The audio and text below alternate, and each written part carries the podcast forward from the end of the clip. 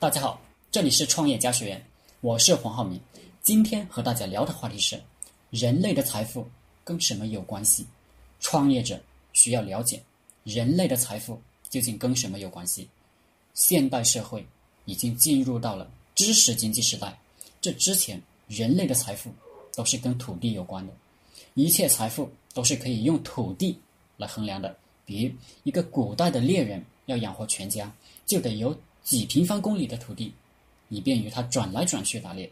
当人们发现通过种植可以用很少的土地养活更多的人，人类就告别了渔猎社会，农业就产生了。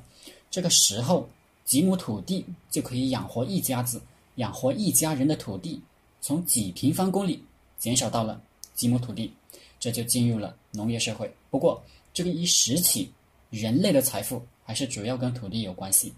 谁能拥有更多的土地，谁就能拥有更多更多的财富。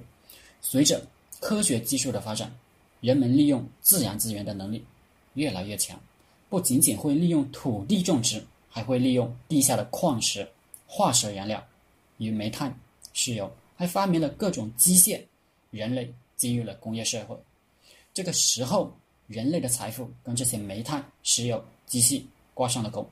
石油的涨跌直接影响到了经济的涨跌，而且美国的美元都是跟石油挂钩。这一时起，谁会利用机器、机械、工厂，谁就能拥有财富。当然，未来的十年、二十年以及现在正在发生的情况是，机械、土地与财富的关系会越来越弱化。那么，什么会成为土地、机械的替代品，与财富挂钩呢？这其实就是我们年轻人的创业方向。答案很简单，大家看看中国最富的几个人是谁？马云阿里巴巴，李彦宏百度，马化腾腾讯，京东商城。世界上最富的人是谁？比尔盖茨，马克扎克伯格，拉里佩奇，特斯拉的电动汽车，苹果公司。这些公司是干啥的？明显他们是知识经济与信息经济的结合体。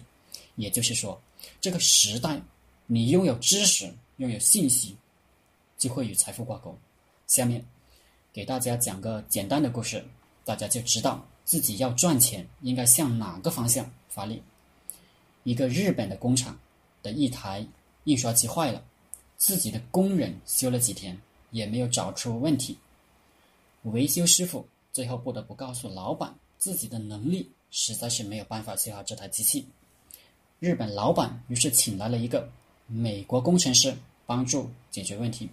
美国工程师在机器旁看了看，便拿粉笔在机器的外壳画了一条线，并对老板说：“打开外壳，在画线的地方检查一下。”工人按美国工程师的指导操作，果然很快就发现并解决了问题。日本老板问美国工程师：“要多少报酬？”工程师开口要一万美元，日本老板不服气的问：“你只是在机器上画了一条线，就值一万美元？”美国工程师回答道：“我画那条线只值一美元，但我知道画在哪里值九千九百九十九美元。”日本老板想了想，觉得很有道理，于是欣然开出了支票，并邀请这位工程师对自己的维修工人。进行一次系统的培训，报酬是十万美元。这应该是我们每个年轻人感到庆幸的事情，因为我们很多创业者并不具备土地、资金、机械、工厂，但是我们可以学习知识，并且把知识注入到一个不值钱的东西里面，让它变得值钱。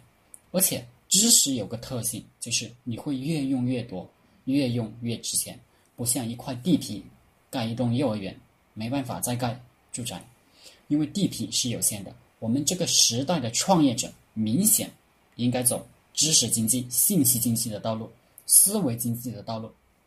如果再去跟老一辈的人拼地皮、拼工厂、拼机器、拼资金，明显就是在开历史的倒车。好了，今天的课程就分享到这里。谢谢大家，大家可以加我的 QQ 微信幺零三二八二四三四二，祝大家发财。